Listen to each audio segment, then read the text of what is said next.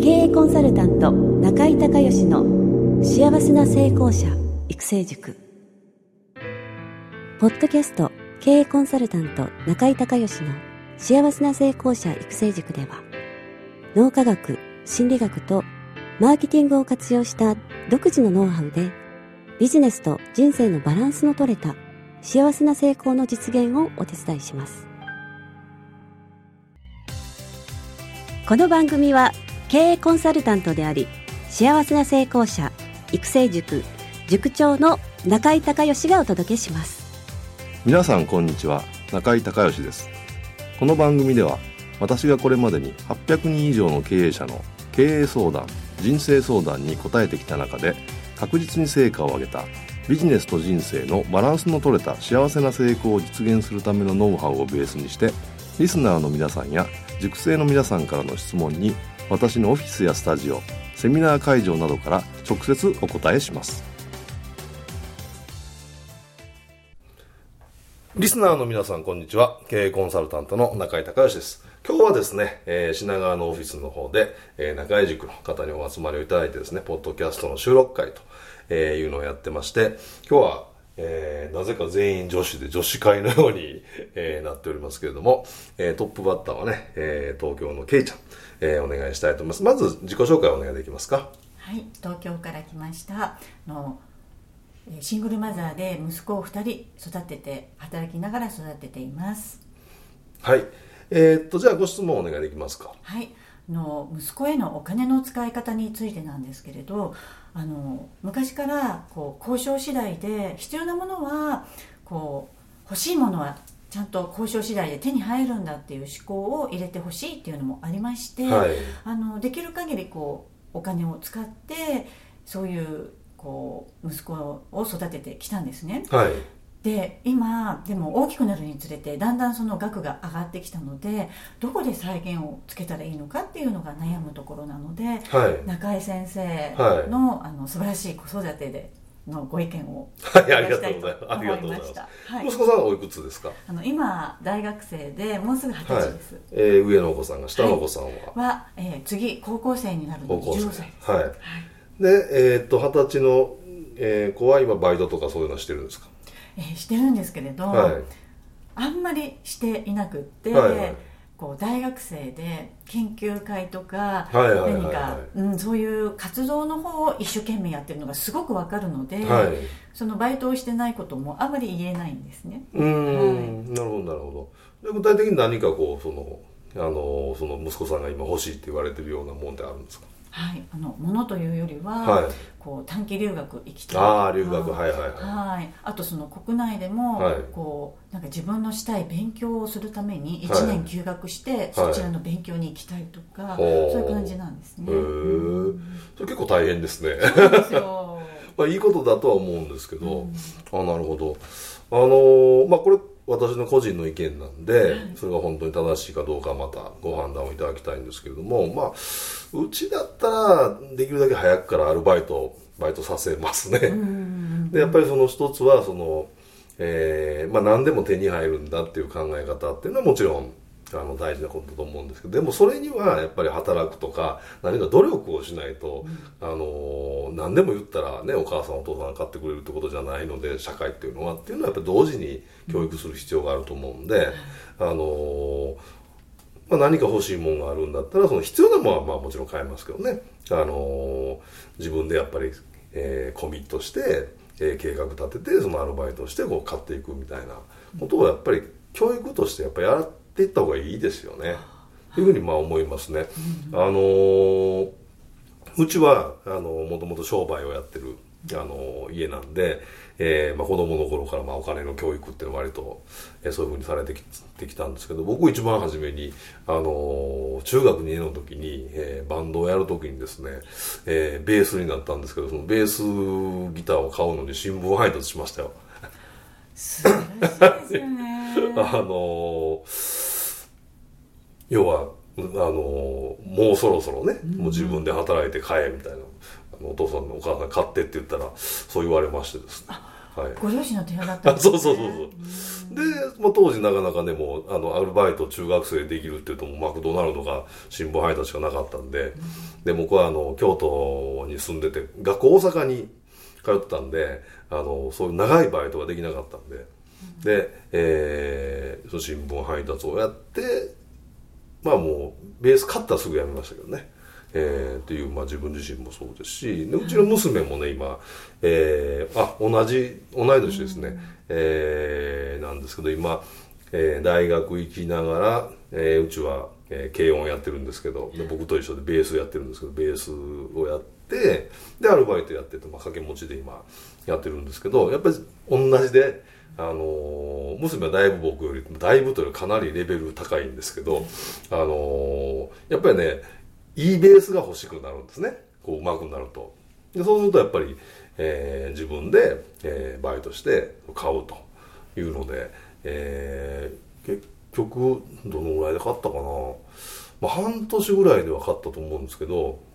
あのー、まあ、自分で、あのー、そう決めて買ってましたね素晴らしいですよね。はいありがとうございます。だからやっぱりなんかそういうね、あのー、永遠になんかこう親がなんか交渉したら買ってくれるんだったらいいんですけども社会に出たらねもう大学卒業してあと2年でしょ？なんか学生のうちはっていう思いもあったんですけど、うん、そうではないですよね、うん、できるだけ早くそういう考え方にされた方が、あのー、その働くっていうことに対してもそうだしあとその体験って大事じゃないですか、うんうん、そういう経験積んでいくことすごく大事だと思うんで、あのー、うちのね、本当娘なんかはね、あの、ちょっとこれ、娘自慢なんですけどね。あの、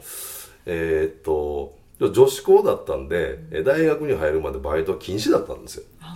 で、えー、卒業して、えー、高3の、えー、3月大学入る前に、えー、いろいろ視察に行ってですねレストランイタリアンレストランに勤めたかったんですけどいろんな何軒かピックアップしてきて、うん、でその中で優先順位つけて、うん、で一番初めの一番行きたいところにあの、まあえー、面接行ったんですね。で、えー、っと1週間ぐらいしてちょっと相談があってあのー、その採用不採用の返事が来ないと。これどうしたらいいと。言うんであのーえっ、ー、と、まあ、とりあえず電話してみて、あの、ね、向こうが忘れてるだけかもしれないし、もし不採用だったら早く不採用が分かって次探した方がいいから、ちょっと今、今す今すぐ電話してみって言って、電話させたんですね。そしたら結局、あやっぱり不採用で、で、あまあ聞いててね、横で分かるじゃないですか。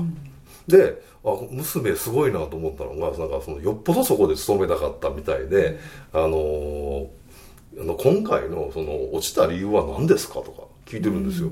でで聞いたらあのいやうちの店は忙しいんで1回生の人はちょっと経験があのないのでそれを教えられないんで、えー、まあ大体みんな2回生以上でそういう経験のある人からこう選ぶようになってるんですみたいなことをその店長がが言ったらしくて。で、えー、じゃあそれに対してじゃああの1年間経験積んできたらもう一回面接受けていいですかって言って。で電話切って。でで次パパそういうことなんでじゃああの次のとこ電話するって言ってそこは受かったんですよ、うん、であの同じようなイタリアンレストランでね。でそこはまあそれほどその1軒目ほどは流行ってないんですけど。でそこであのー普通にバイトするだけじゃなくて、うん、あの彼女は次の店に行きたいという目的があるので、うん、やっぱり一生懸命働くわけね、うん、であの言われてないのにうちであのお札の勘定の仕方を聞いてきたりあとワインのあのワインオープナーでイタリアンなんで開けないといけないじゃないですか、でワインのあのえー、ソムリエナイフの使い方聞いてきたりでうちで僕がワインを出そうとすると、うん、それ私が開けるから待ってみたいなたりとか。あのー、あとはあのー、バースプーンって分かります？あのカクテル作ったりする時にこう長いこうこうくるくるっと回るやつがあるんですけど、うん、そういうのもあのもうそろそろねドリンク作る方に入るからちょっとパパ家で練習したいから教えてみたいなこうやったりとかですね、まあ、そんな感じでやってで1年経ちましてね、あのー、その一番初めに行きたい店にまだ電話して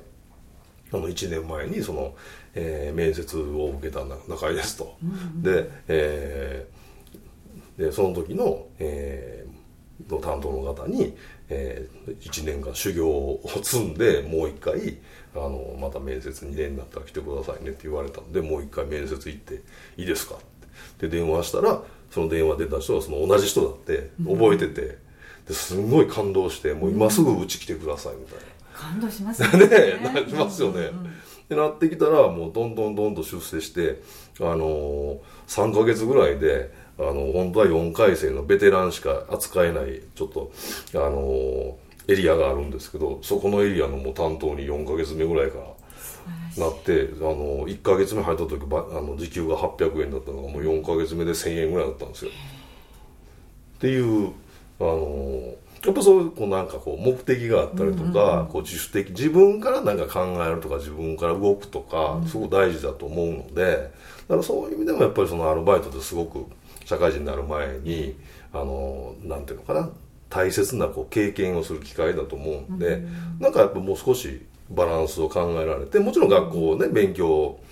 が、ね、大事でねそのバイトばっかり行って留年してとなったらね また、あの本末転倒ですけど、まあ、バイ学校があってバイトがあってその、まあ、サークル的なものがあってっていうのをやっぱりその3つをあのうまくこうこうなんですか両立させていくっていうやっぱタイムマネジメントの能力っていうのも、あの身につくいてくるだろうと思うんでなんかそんなもうちょっとこうした方がいいよっていうふうに持っていかれた方がいいと思いますけどね。そうですよね。はい、なんかもう学生のうちはみたいなのが頭にあったんですけれど、うんはい、あの今の話伺ってすごい気持ちが変わりました。はい、はい、ありがとうございました。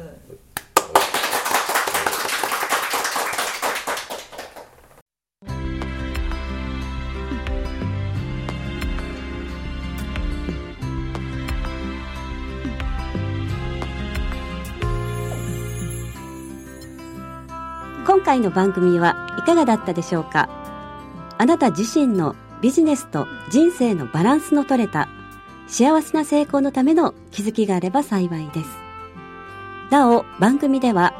リスナーの皆さんからの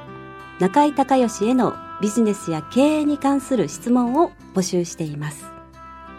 質問はホームページの受付フォームからお願いいたします。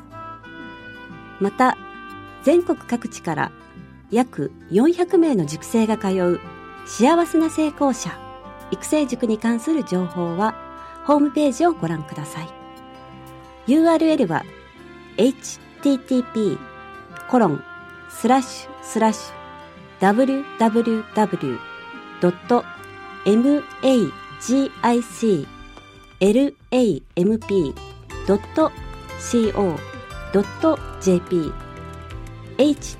http コロンスラッシュスラッシュ